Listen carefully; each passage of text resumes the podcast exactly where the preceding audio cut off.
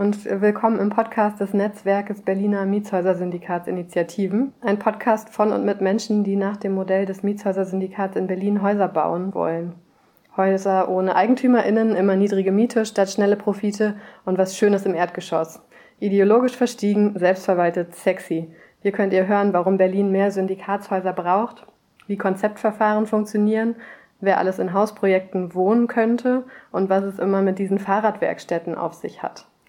Hausprojekte für alle.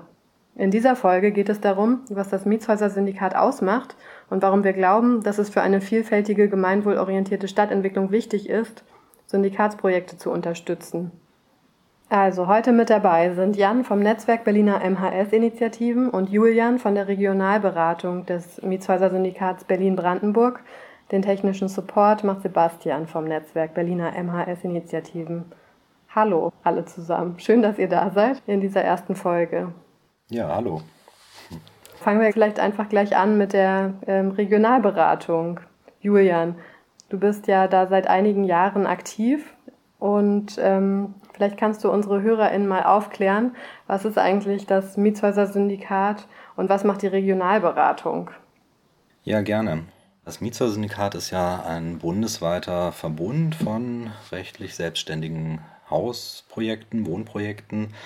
Und über die Jahre ist dieses Netzwerk, was in Freiburg entstanden ist, äh, gewachsen, hat sich ausgedehnt, ist inzwischen eben bundesweit und es haben sich in einigen Regionen, sagen wir mal, äh, gab es eine gewisse Klumpenbildung im Sinne von, ähm, es sind eben in manchen Städten recht viele Projekte, in anderen weniger. Und in einigen dieser Orte, wo eben mehr Projekte äh, entstanden sind oder viele Initiativen, ähm, da haben sich Regionalberatungen gebildet. Das heißt, es sind einfach Leute aus äh, Syndikatsprojekten oder auch Leute, die nicht in Syndikatsprojekten wohnen, die aber trotzdem diese Idee unterstützen. Und ähm, die sich zum Ziel gesetzt haben, neue Projekte anzustoßen und unter, zu unterstützen. Die Berliner bzw. Berlin-Brandenburg Regionalberatung, die wurde vor ungefähr zwölf Jahren äh, gegründet und zurzeit sind wir zehn Leute, ähm, die das aktiv betreiben. Wir beraten eben kontinuierlich ähm, seit vielen Jahren jeden, jeden ersten und dritten Freitag im Monat ähm, hauptsächlich neue Projektinitiativen. Hast du, habt ihr da in letzter Zeit eine Veränderung gemerkt? Und wenn ja, inwiefern hat sich eine Veränderung vollzogen und warum ist das wohl so? Ähm, was wir über die Jahre festgestellt haben, ist ein steigender Bedarf an Beratungen. Jetzt Anfang des Jahres, während, äh, sag ich mal, Corona, dem ersten Lockdown, gab es, würde ich sagen, so eine Art Verunsicherung. Ähm, aber jetzt gerade zum Herbst hin hat es wieder enorm zugenommen an Anfragen. Also wir beraten an jedem dieser Freitage drei bis vier neue Initiativen, also manchmal auch welche, die dann das zweite, dritte oder vierte Mal dazukommen, ähm, wo sich eben neue Fragen ergeben haben. Also allgemein würde ich sagen, das Interesse ähm, an solchen Wohnformen nimmt zu. Zum einen sicher, weil die Idee inzwischen recht bekannt ist, ähm, dass viele Leute, wenn sie überlegen, wie sie zusammen wohnen wollen mit anderen, ähm, dann durchaus über das Mietshäuser-Syndikat stolpern. Gerade für Berlin sicher auch einfach die Notwendigkeit. Also alle, die äh, sich hier in den letzten ein, zwei, drei Jahren auf Wohnungssuche begeben haben, wissen, ähm, was das heißt, dass es einfach schwierig ist, irgendwas Bezahlbares zu finden. Das heißt, die Motivation für viele ist natürlich auch nochmal ein Stück weit größer, in irgendeiner Form ähm, bezahlbaren Wohnraum herzustellen. Und gibt es da aktuell besondere Schwerpunkte? Ich würde eine neue Tendenz ausmachen wollen, die, die in Richtung Brandenburg geht. Also durchaus ähm, oder Berliner Randlagen würde ich es jetzt mal nennen. Ähm, während früher die viele Gruppen, die gesucht haben, sich sehr auf die Innenstadtbezirke konzentriert haben, gesagt haben, nee, außerhalb des Berliner Rings wollen wir nicht wohnen, ähm, hat das inzwischen deutlich nachgelassen, weil einfach sehr klar ist, dass innerhalb der Innenstadtbezirke die Preise so hoch sind, dass man da relativ wenig Chancen hat, irgendwas zu realisieren. Und es hat zu, definitiv zugenommen, dass ähm, sag ich mal, Freundes-, Freundinnenkreise ähm, sich zusammenschließen und dann eher in Stadtrandlage oder auch in Brandenburg sich auf die Suche begeben. Einfach ähm, weil die Chancen da sehr viel realistischer sind. Ja, da wollen wir gleich nochmal auch genauer drauf gucken, warum das wohl so ist und ob man dagegen was tun kann. Ähm, mhm. Vielleicht an der Stelle erstmal danke für die Kurzvorstellung der Regionalberatung. Und dann würde ich noch Jan fragen wollen oder Jan ansprechen. Wir haben uns ja ungefähr jetzt vor zwei Jahren kennengelernt und damals hast du das Netzwerk Berliner MHS-Initiativen zusammen mit anderen ins Leben gerufen. Und seitdem treffen wir uns ja so einmal im Monat ungefähr. Aber vielleicht kannst du noch mal erzählen, was war deine Motivation dahinter, dieses Netzwerk zu gründen? Ähm, ja, also Julian hat das ja gerade schon ein bisschen angedeutet. In Berlin ist es in den letzten zehn Jahren auch für das Gründen von Hausprojekten alles andere als einfach. Genau wie der Wohnungsmarkt ist auch der Markt für Immobilien sehr schwer zu durchdringen. Und ja, ich habe ähm, mal selber in einer, oder ich bin auch selber noch in einer Initiative aktiv.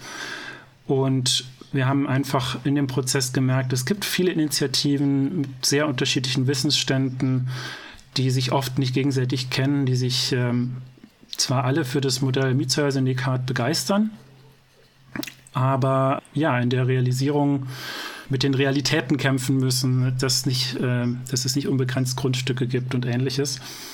Und ähm, es hat uns damals so ein Austausch gefehlt zwischen den Gruppen, um sich zusammenzuschließen, um ähm, sich auszutauschen, um sich zusammenzuschließen, wenn Grundstücke plötzlich äh, auftauchen. Denn das ist auch so eine Erfahrung. Viele Gruppen suchen lange und über Jahre. Und ähm, wenn dann tatsächlich mal irgendeine Chance ist, dann muss es meistens sehr schnell gehen. Und dann müssen auch die entsprechenden Leute zur richtigen Zeit Zeit haben und nicht beruflich oder andersweitig gerade eingespannt sein. Und das war so eine, eine Motivation, so eine Durchlässigkeit zwischen den Gruppen auch zu erhöhen, Informationsaustausch. Und was auch jetzt immer wieder wichtig wurde, was auch von anderen Leuten in das Netzwerk reingetragen wird, ist einfach auch die Bedingungen für Hausprojekte insgesamt zu verbessern, also eine politische Arbeit auch zu machen aus den Initiativen, speziell mit dem Schwerpunkt Berlin. Ihr habt jetzt beide schon ähm, gesagt, dass das Syndikat bekannter wird und ähm, beliebt wird auch als Organisationsform. Äh, warum ist das wohl so? Also was, wa warum, Jan, willst du denn unbedingt ein MHS-Haus bauen eigentlich? Ähm, ja, das fragt man sich manchmal oft, wenn man äh, ein paar Jahre bei der Sache dabei ist. Warum will man immer wieder gegen die Wände rennen? Nein, es gibt schon eine konkrete Motivation. Ähm, ich finde das ein tolles Modell, aus der ja, Profitspirale mit dem Wohnen rauszukommen. Ich glaube, dass es Berlin unheimlich viel bringen würde. Es ist ein Modell, das auf den ersten Blick für viele sehr seltsam erscheint, dass man so quasi eine Immobilie ohne Eigentum hat. Aber genau deswegen glaube ich, kann das für, für Berlin unheimlich viel bringen. Also ich mache es wirklich aus einer politischen Motivation, ähm, das durchzuhalten, weil ich das, weil ich denke, dass man damit der Stadt auch was Langfristiges geben kann. Es wird oft mhm. auch bei MLS-Projekten immer kritisiert, ja, ihr, gerade wenn es um Neubau geht, das ist am Anfang sehr teuer, ihr habt ja auch die gleichen hohen Mieten wie alle anderen. Und das stimmt, das sind leider die Realitäten. Aber ähm, es ist in zehn Jahren was anderes. Und das ist auch in 20 Jahren was anderes. Ich kann es vielleicht einem Beispiel, das ich immer wieder gerne hervorhole, illustrieren. Eines der ersten MAS-Projekte in Berlin hat 2001, glaube ich, das Haus gekauft Damals hatten sie eine Kaltmiete von 4,20 Euro nach dem Kauf. Und alle Leute haben gesagt, boah, das ist unglaublich, das ist viel zu teuer. Berlin ist doch nicht so teuer. Ähm, jetzt, vor einigen Jahren, war die Kaltmiete bei 4,60 Euro und in der Umgebung bei 10 Euro. Und das nach irgendwie ja, 12, 15 Jahren. Das ist für mich so die Motivation. Ich glaube, das ist eine langfristige Investition in die, in die Stadt, die man da geben kann. Julian, was sagst du in der ähm, Regionalberatung? den Leuten, warum das eine gute Idee ist?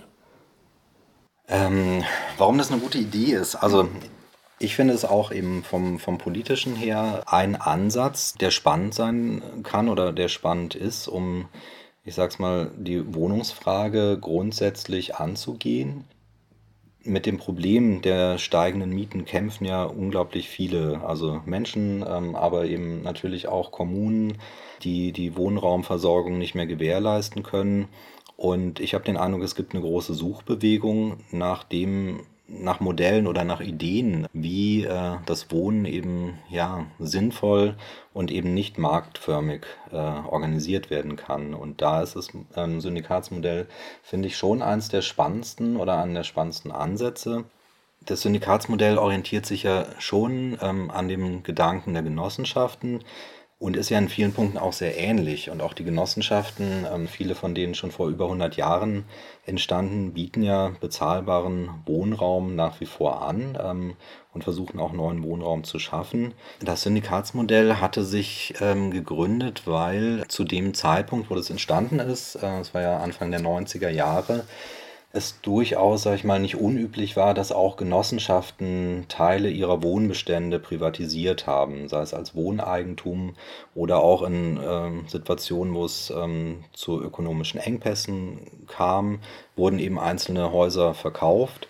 Und das Syndikatsmodell sollte verhindern, dass sowas passiert. Also ähm, und aus dem Grund hat man sich eben äh, mit den Rechtsformen beschäftigt und ist eben nicht auf das Genossenschaftsrecht ähm, gegangen, was eben solche Verkäufe nicht 100% ausschließen kann. Und da sind wir schon bei eben einem der Grundsätze vom Mietshäuser-Syndikat, das ist die Unverkäuflichkeit. Also jedes Projekt, was mit dem Syndikat zusammen entsteht, kann danach nicht wieder verkauft werden. Das bleibt einfach langfristig Mietwohnraum. Punkt. Ne? Also selbst wenn alle Leute im Haus sich dafür entscheiden wollen würden, äh, dieses Haus zu verkaufen, können sie das aufgrund der Rechtskonstruktion nicht. Es wäre ja theoretisch vorstellbar, man kauft irgendwo ein Haus, wohnt da zehn Jahre, nach zehn Jahren ist das Ganze irgendwie dreimal so viel wert, über so eine Wertsteigerung, die ja zum Teil stattfindet. Und dann entscheiden sich die Bewohner, Bewohnerinnen, äh, dass sie woanders hin wollen und ähm, dass sie das Haus dann wieder verkaufen wollen. Das ist eben, da ist ein Riegel vorgeschoben und zwar dauerhaft. Und ich denke, viele ähm, Ansätze, die, die es aktuell gibt, also sowohl bei Initiativen ähm, in Berlin, wie zum Beispiel die Stadt Bodenstiftung, das versucht ja genau solche Ansätze aufzugreifen oder nochmal zu erweitern oder anders anzugehen, aber es geht immer wieder um die äh, Frage des Eigentums und des Eigentumtitels und wem der Boden eben langfristig gehört und ob das ein handelbares Gut ist oder eben nicht. Nun ist es ja so, also dass die Häuser alle selbstverwaltet sind. Das heißt, äh, die ganzen BewohnerInnen müssen sich irgendwie regelmäßig treffen, wahrscheinlich, und darüber sprechen, was mit dem Haus passiert und gemeinsam auch entscheiden, äh, Entscheidungen treffen. Was sind denn da so die Vor- und Nachteile davon, dass das so sehr in Selbstverwaltung alles stattfindet? Ähm, ja, das äh, genau, es ist einer der zweiten Grundsätze, eben, dass äh, jedes dieser Häuser selbstverwaltet ist. Das heißt, immer die aktuellen Bewohner, Bewohnerinnen entscheiden zusammen, was äh, im Projekt passiert. Also wenn eine Wohnung frei wird, entscheiden sie halt, wer die Wohnung als Nachmieter quasi übernehmen wird. Ähm, wenn irgendwelche Umbaumaßnahmen stattfinden sollen, muss das zusammen entschieden werden. Und da liegt das, äh, sag ich mal, Glück und Leid nah beieinander. Es ist natürlich genial, ähm, Dinge selber entscheiden zu können. Also in dem Projekt, wo ich wohne, wir können ähm, entscheiden, was wir mit unserem Grundstück machen, mit unserem Garten, wie wir ähm, die Räume aufteilen, ob wir eine neue Wohnung abtrennen oder zusammenlegen.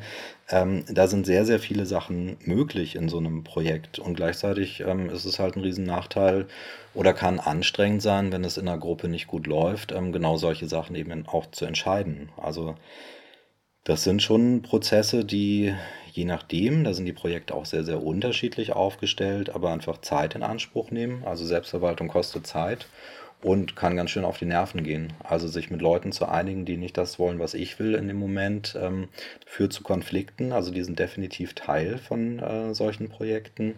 Ohne geht es vermutlich nicht. Und ja, wie gesagt, da, da liegt, äh, liegen riesige Chancen auf ja, eine direkte Gestaltung von seinem Wohnumfeld, ganz nah beieinander mit äh, ja, auch einer Menge Aufwand. Wobei, ich muss auch dazu sagen, ähm, das wird von den Projekten auch sehr, sehr unterschiedlich gesehen. Ähm, was heißt Selbstverwaltung? Im Kern ist es uns wichtig, dass alle Leute, die im Haus wohnen, dass die mitentscheiden können. Das heißt nicht unbedingt, dass die Arbeiten, die anstehen, unbedingt selber gemacht werden. Also äh, in der Bauphase planen auch nicht die Bewohner, Bewohnerinnen unbedingt ihr Projekt selber, ähm, sondern geben viele Planungsleistungen an ein Architekturbüro ab. Genauso ist es natürlich vorstellbar, die Buchhaltung bezahlt abzugeben. Die muss man ja nicht unbedingt selber machen. Man hat die Möglichkeit, das zu tun, aber es gäbe genauso die Möglichkeit, als Gruppe zu entscheiden, eben bestimmte Sachen auszulagern. Das finde ich schon auch nochmal wichtig. Also Selbstverwaltung heißt für mich dann sehr klar, die Entscheidungen liegen im Haus, aber nicht unbedingt äh, die Arbeit. Mhm. Und gibt es da einen Leitfaden oder irgendwas, woran man sich halten kann, welche ähm, Entscheidungsgremien, Strukturen oder so sinnvoll sind? Oder ist es einfach total unterschiedlich, je nachdem, wie das Haus so aufgestellt ist? Es ist sehr, sehr unterschiedlich. Ähm, das kleinste Projekt hat, glaube ich, fünf Bewohner, das größte knapp 200 oder nee, über 200. Und Dementsprechend sind natürlich die Strukturen sehr, sehr unterschiedlich. Also manche haben eine bezahlte Bürostelle, gerade die größeren Projekte. In kleineren ähm, macht es nicht mal Sinn, einzelne AGs zu bilden, weil es zu wenig Leute gibt. Ansonsten ist das eine relativ übliche Sache, dass es eine Art regelmäßiges Plenum oder Vollversammlung gibt, ähm, wo halt so grundlegende gemeinsame Entscheidungen getroffen werden. Und ansonsten ist viel in AGs ausgelagert. Also bei mir im Haus gibt es eine Buchhaltungs-AG, die machen halt die Buchhaltung. Es gibt Leute, die kümmern sich um die Direktdarlehen. Ähm, das sind dann Sachen, die muss man auch nicht immer im ganzen Haus mit allen besprechen, ne? sondern da haben dann die AGs ihre Autonomie und eben grundsätzliche Sachen werden dann wieder in einer gemeinsamen Runde besprochen. Und es gibt Häuser, die treffen sich einmal die Woche als gesamtes Haus und sprechen und andere ähm, machen das halt dreimal im Jahr. Also die, die Spannbreiten sind einfach sehr, sehr groß, sehr, sehr un unterschiedlich und einfach abhängig auch, ähm, wie viel, sag ich mal, Nähe zwischen den Leuten da ist oder gewollt ist. Es gibt Häuser, da ist das, findet das Leben eher in Groß-WGs oder in größeren Zusammenhängen statt. Andere Häuser sind eher sehr klassisch mit äh, kleineren Wohnungen in der Aufteilung. Und all das hat eben auch Auswirkungen dann über das, ja, über das Zusammenwohnen und wie es organisiert wird. Da sind die Projekte frei. Also in dem Fall, ähm, es gibt nicht einen Leitfaden vom Mietshäuser-Syndikat, wie das zu erfolgen hat, sondern das müssen sich die Projekte über die Jahre selber erarbeiten, mit was sie gut fahren. Ist das auch das, was unter, also was ihr unter Projektautonomie versteht oder geht das noch weiter? Die Projektautonomie im Mietshäuser-Syndikat meint recht speziell, ähm, dass äh, das Mietshäuser-Syndikat als Organisation nicht ins Hausgeschehen eingreift. Also ähm, da muss ich ganz kurz ausholen auf diese Unverkäuflichkeit. Es ist so, dass für jedes ähm, dieser Häuser eine eigene GmbH als ähm, Eigentümerin gegründet wird. Von daher würde ich auch dem dem Eingang kurz widersprechen, dass es keine Eigentümerinnen gibt. Die gibt es. Ähm, das ist nämlich die Haus GmbH. Ähm, da liegt der Eigentumstitel äh, dieser Häuser. Und diese GmbH wiederum gehört zwei juristischen Personen. Einmal der Mietshäuser-Syndikat GmbH zur Hälfte und zur anderen Hälfte einem Verein der Bewohnenden.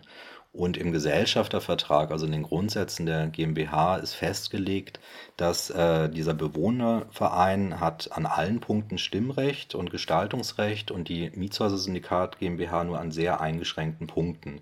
Nämlich genau dann, wenn es eben um Verkauf, äh, Beleihung und so Fragen äh, eben Richtung Verkauf, sage ich mal, äh, geht. Dann ähm, kann nur einstimmig entschieden werden. Dann haben beide Gesellschafter dieser GmbH eine Stimme. Und na, durch diese Rechtskonstruktion ist festgelegt oder eben auch sichergestellt, dass ins Alltagsgeschäft das Mietshäuser-Syndikat nicht eingreifen kann. Das ist auch nicht die Rolle oder die Idee vom Mietshäuser-Syndikat. Das sollen die Leute äh, selber machen, selber regeln. Das Syndikat wacht quasi nur darüber, dass eben kein Weiterverkauf stattfindet. Und du hast da jetzt schon ganz viele Punkte angesprochen, die mit der nächsten Frage zusammenhängen. Und zwar ist es eigentlich eine Frage an sowohl dich, Julian, als auch an dich, Jan. Ähm, und die ist gespeist aus den Erfahrungen, die wir in den letzten Jahren gemacht haben, im Netzwerk auch. Und da geht es darum, dass der rot-rot-grüne Senat ja sich ganz viele tolle Ziele in den Koalitionsvertrag reingeschrieben hat und äh, viele davon passen zu dem, was du gerade gesagt hast, Julian. Ne? Also da steht, ähm, es soll bezahlbares Wohnen für alle geben, es soll eine bedarfsgerechte Versorgung mit Wohnraum geben, es soll eine Wohnungsbauförderung geben, die allen Akteuren offen steht. Darunter fällt ja wohl dann auch das äh, Mietshäuser-Syndikat. Sozial orientierte Bauträger zu fördern und neue gemeinschaftliche und generationenübergreifende Wohnformen fördern und so weiter und so fort. Das ist ja alles total super.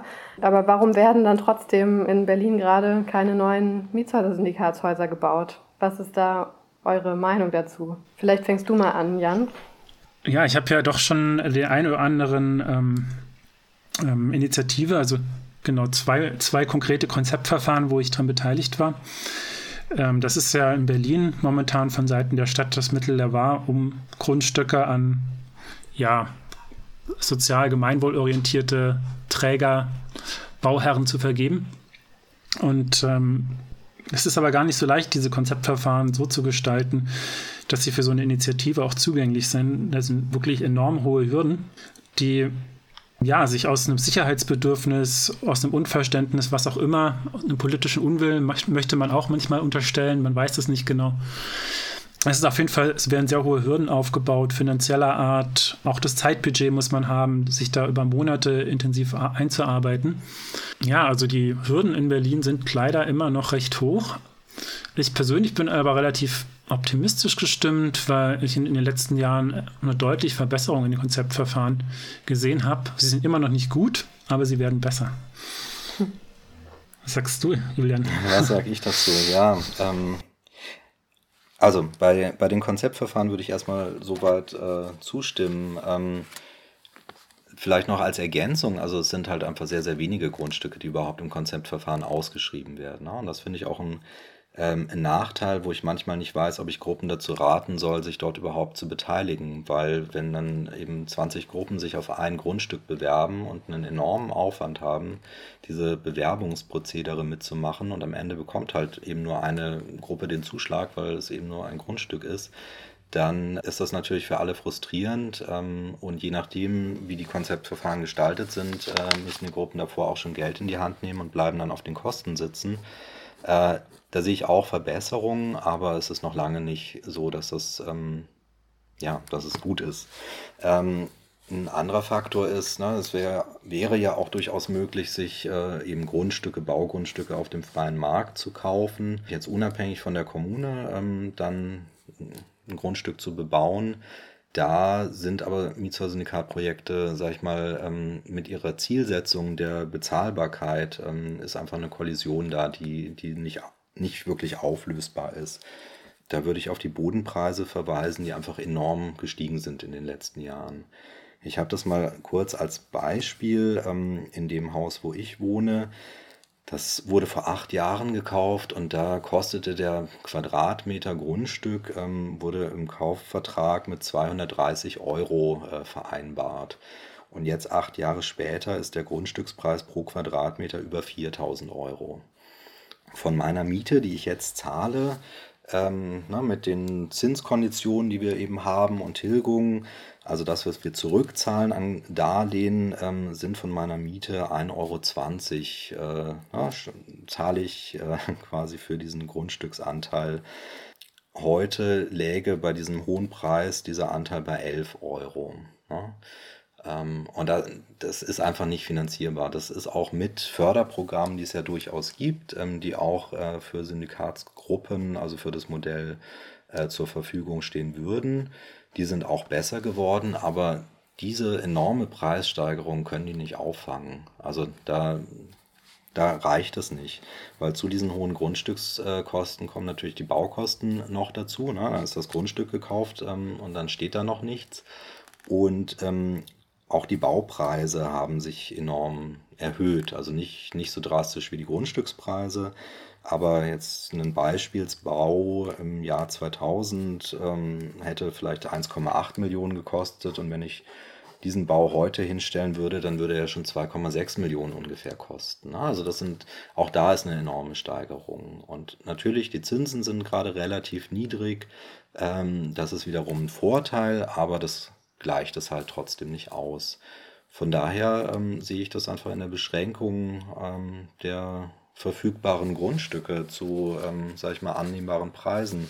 Und Berlin hat ja einfach jahrelang alles dafür getan, ähm, diese Grundstücke auch loszuwerden und ähm, halt meistbietend ohne Bindung ähm, zu verkaufen. Und das ist quasi jetzt die Rechnung, die, ähm, ja, beziehungsweise die Quittung würde man es, glaube ich, nennen.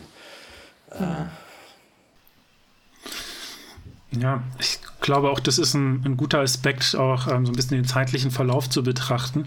In anderen Städten ähm, gibt es auch eine viel stärkere Tradition, dass ähm, solche kleineren Initiativen sich beteiligen an einem Wohnungsbau, am, in der Veränderung der Stadt in Berlin.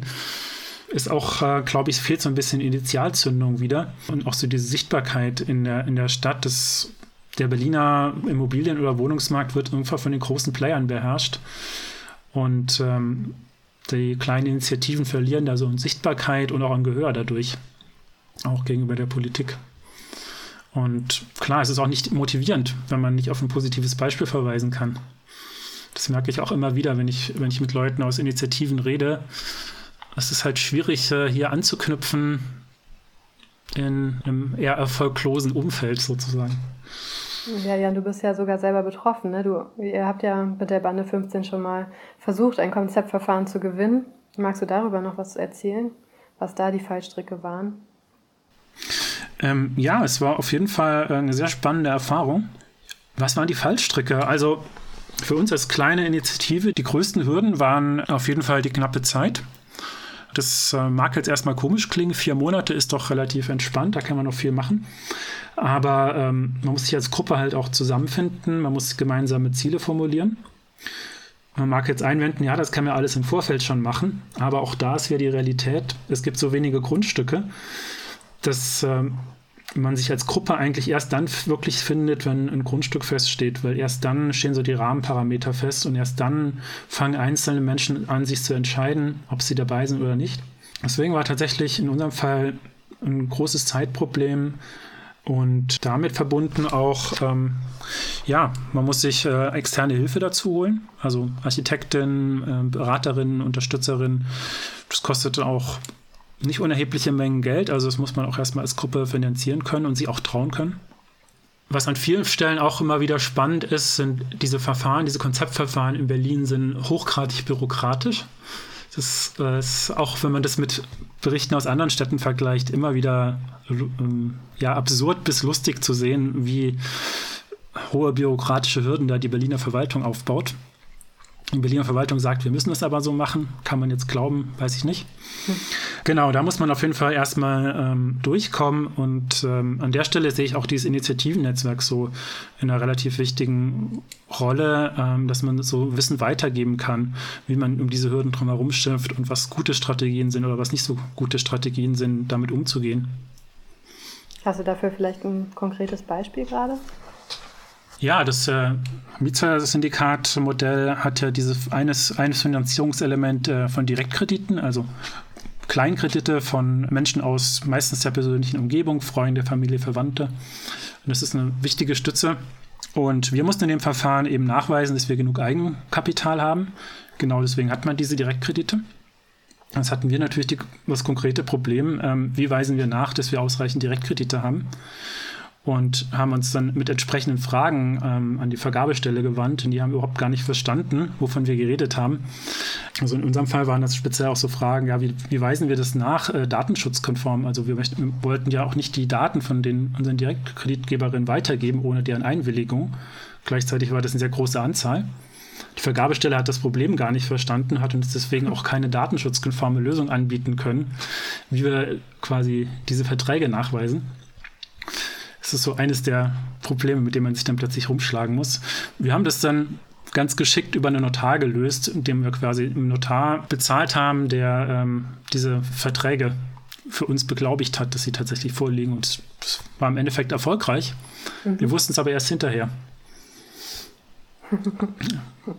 Das war der Vergabestelle nicht äh, rauszulocken, ob sie darauf eingeht. Also ob sie das anerkennt oder nicht. Also so eine kreative Umschiffung von bürokratischen Hürden ist so ein äh, Punkt, den man lernen kann innerhalb des Netzwerks Berliner MHS-Initiativen. Aber sag mal, Julian, was bräuchte es denn deiner Meinung nach, damit so eine MHS-Initiative in Berlin mal so ein Konzeptverfahren gewinnen kann? Oder sollten wir ganz woanders ansetzen eigentlich? Ähm, also wenn ich mir das in anderen Städten bundesweit an, ansehe, dann äh, sind Konzeptverfahren da ähm, erfolgreich oder andersrum, Syndikatsinitiativen sind da erfolgreich, wo es Flächen gibt.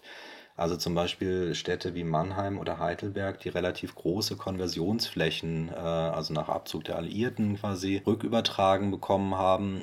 Das sind dann plötzlich sehr, sehr große innerstädtische Flächen, wo die Kommune eben entscheiden kann, was damit passiert. Ne? Und das ist natürlich äh, sage ich mal, gerade in einer wachsenden Stadt ähm, mit Wohnungsnot ist das für eine Kommune großartig, ähm, dann solche Flächen zu haben. Und die haben dann eben Teile dieser Baufelder, weiß ich nicht, gehen dann an kommunale Teile, an Investoren. Aber es wurden eben auch ganz klar einige Grundstücke dann für Initiativen, ähm, für Baugruppen ähnliche Formen, sage ich jetzt mal, ähm, ja, reserviert. Ähm, eine Stadt wie Tübingen hat, glaube ich, da inzwischen auch einen Prozentsatz von, ich weiß nicht, 30 oder 50 Prozent, die dann halt für solche Gruppen ähm, reserviert sind, ne, an Baufeldern. Und das sind dann eben relevante Flächen, wenn neue Baugebiete ausgewiesen werden. Ähm, auch in Freiburg gab es dort äh, gab es neue Ausweisungen von Baugebieten ähm, und eben Konzeptverfahren, die dann eben auch erfolgreich waren oder Bewerbungen. Das heißt also, Berlin müsste erstmal überhaupt relevante Flächen zur Verfügung stellen. Ich könnte mir vorstellen, dass sowas wie äh, Tegel, ne, das wird einfach ein sehr, sehr großes Entwicklungsgebiet werden. Ähm, es gibt noch ein paar andere, die haben aber eher einen Zeithorizont von dann 10, 15, 20 Jahren, weil solche Bauprozesse oder solche Entwicklungsprozesse einfach auch unglaublich lange ähm, Zeit oder einfach eine lange Dauer haben, ähm, was natürlich für dann wieder diesen Initiativen sage ich mal, auch ein Stück weit widerspricht, weil die meisten brauchen halt jetzt Wohnraum oder in einem Jahr oder in drei, aber nicht äh, mit einer Zeitperspektive von 10, 15, 20 Jahren. Aber trotzdem, sowas, ähm, sich an solchen Prozessen, sage ich mal, zu beteiligen, ne, das ähm, da finde ich auch das äh, Initiativennetzwerk, was ihr da auf die Beine gestellt habt, einfach ähm, sehr großartig oder auch eine Riesenchance, ne? weil eben das, dieses Dranbleiben an solchen Verfahren, äh, jede einzelne Gruppe für sich allein wäre vermutlich mehr oder weniger überfordert. Ihr als Verbund ähm, könnt es hinbekommen, ne? also einfach auch durch ein Stück weit Aufteilung, wer sich um was kümmert und dieses Wissen dann auch wieder in das Netzwerk zurückspielt. Ähm, und ich kann mir schon vorstellen, dass es ähm, erfolgreich sein könnte, sich an solchen, ähm, sag ich mal, Bauprozessen oder solchen Entwicklungsfeldern ähm, zu beteiligen. Das wäre so eine Chance, ne, die, die Berlin irgendwie nutzen könnte, beziehungsweise auch sollte. Und da gibt es ja schon auch Anzeichen oder äh, Signale, sag ich mal, dass jetzt genossenschaftliches Wohnen dort oder Bauen durchaus erwünscht ist. Ähm, ansonsten hat Berlin einfach ein Platzproblem. Mhm. Es könnte nachverdichtet werden, das will man aber auch verständlicherweise nicht überall. Es könnte aufgestockt werden, will man auch nicht überall. Ähm, also quasi von allen Seiten ähm, und Höhen, sage ich mal, gibt es halt Begrenzungen, die ähm, da sind. Ja, von daher, ähm, solche neuen Baugebiete, sich an solchen Prozessen zu beteiligen, sich von der Innenstadt zu verabschieden, ist durchaus auch ähm, was, ne, was glaube ich, unumgänglich ist ähm, weil es gibt dann vielleicht noch ähm, sechs oder sieben kommunale Grundstücke irgendwo in, weiß ich nicht, Friedrichshain-Kreuzberg. Ähm, und es ist ja auch gut, wenn die sinnvoll ähm, entwickelt und geplant und bebaut werden und sich dann dort Konzeptverfahren ähm, genutzt werden. Aber auch da werden eben immer nur sehr, sehr wenige Gruppen zum Zuge kommen können. So. Ähm, das Dragoner-Areal wäre so eine Fläche, wobei da ist eben auch klar, dass sehr, sehr viel der Fläche an die an landeseigene Gesellschaften gehen wird. Ähm, da hätte das Land Berlin auch inhaltlich sich anders positionieren können ne? und ähm, hm. mehr, mehr Flächenanteile für solche Initiativen ausweisen können.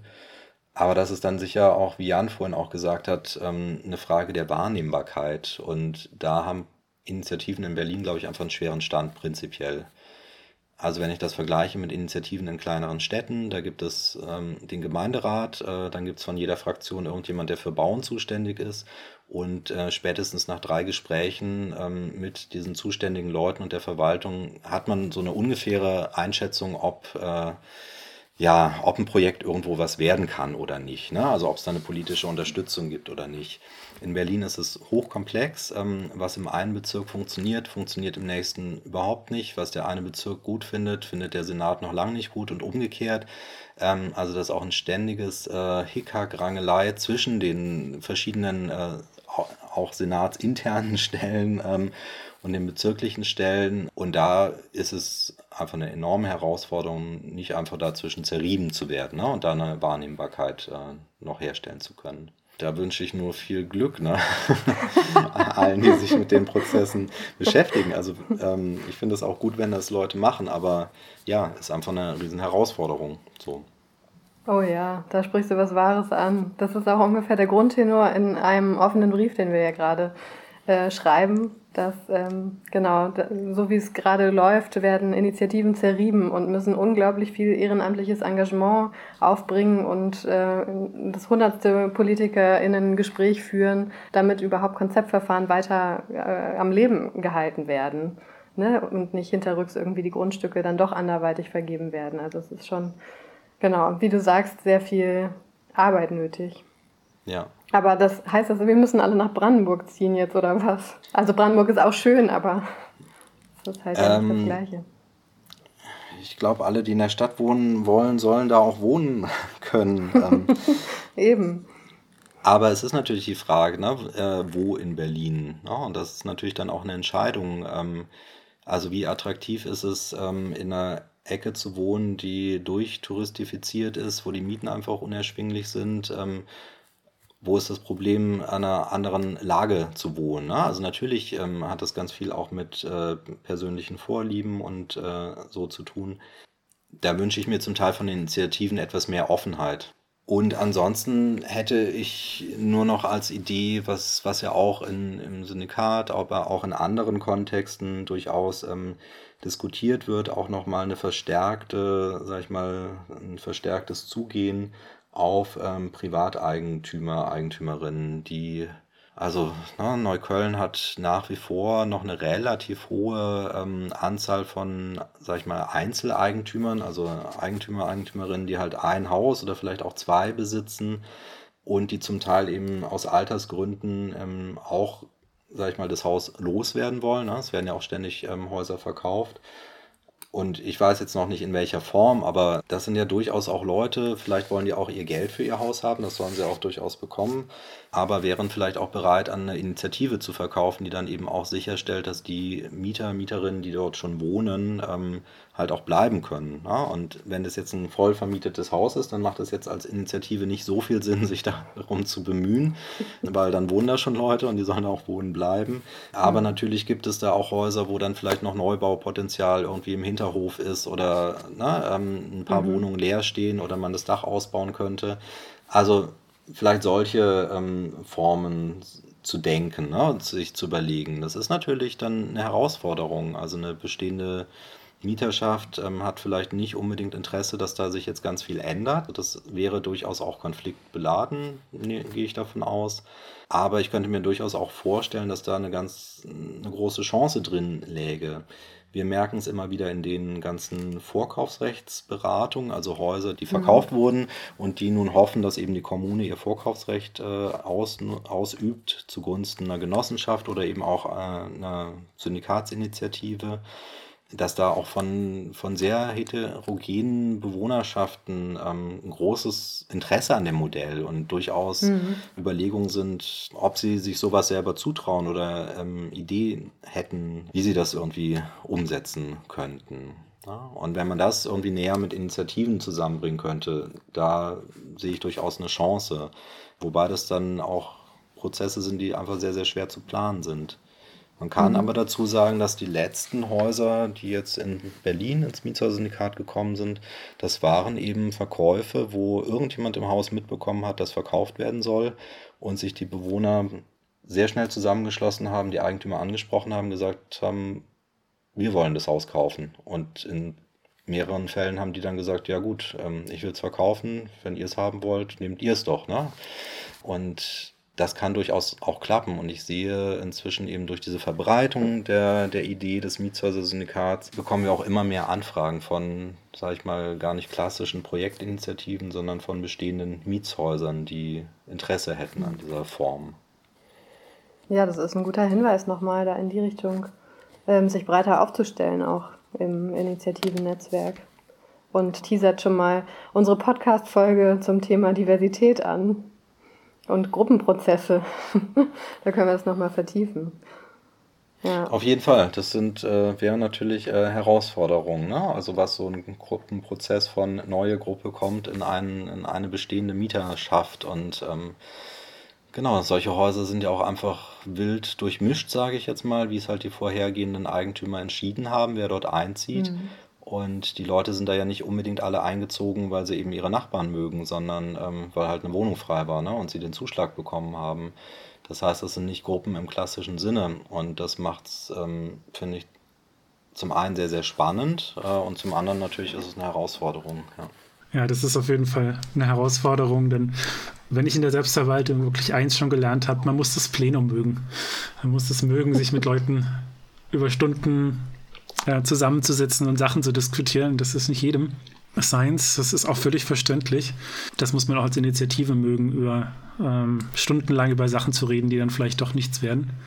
Äh, kleine, kleine Anekdote aus äh, dem letzten Anlauf. Wir haben wirklich den ganzen Sommer jedes Wochenende eigentlich mit diesem Projekt verbracht. Und quasi jedes zweite Wochenende über längere Zeit äh, ein Tagesplenum. Ähm, dazu wäre AGs unter der Woche. Also das ist auf jeden Fall eine gute zeitliche Belastung, die man da hat. Oh ja, da kann ich nur zustimmen. Und dann macht man auch noch sowas wie Podcast-Folgen äh, Sonntagabend um 22 Uhr. ja. ja, wie sieht's aus bei euch beiden, Jan und Julian? Habt ihr noch, habt ihr noch was auf dem Herzen, was in dieser Folge noch gesagt werden muss? Gut, ich glaube, dann haben wir die wichtigsten Punkte alle erstmal besprochen.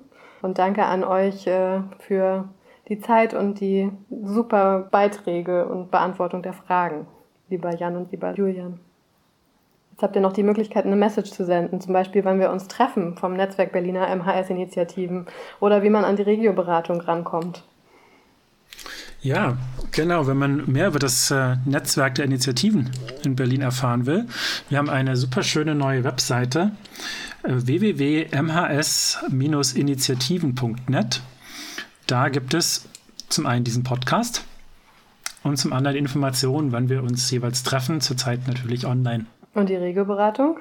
Genau, wenn, äh, wenn ihr Kontakt zur Regionalberatung Berlin aufnehmen wollt, ähm, könnt ihr das über die Website machen www.syndikat.org.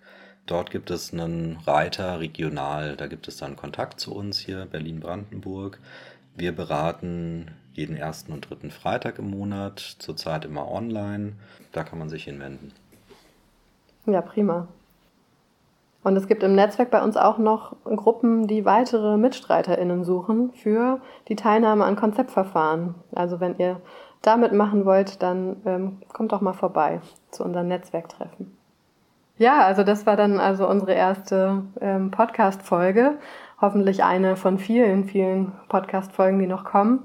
Ähm, mit dabei waren Julian Benz von der Regionalberatung des Mietshäuser-Syndikats Berlin-Brandenburg, Jan Vogelgesang vom Netzwerk Berliner MHS-Initiativen ähm, technischer Support kommt von Sebastian Bodierski vom Netzwerk Berliner MHS-Initiativen und ich bin Theresa Lehmann vom Netzwerk Berliner MHS-Initiativen und wir freuen uns, wenn ihr bei der nächsten Folge auch wieder einschaltet. Vielen Dank.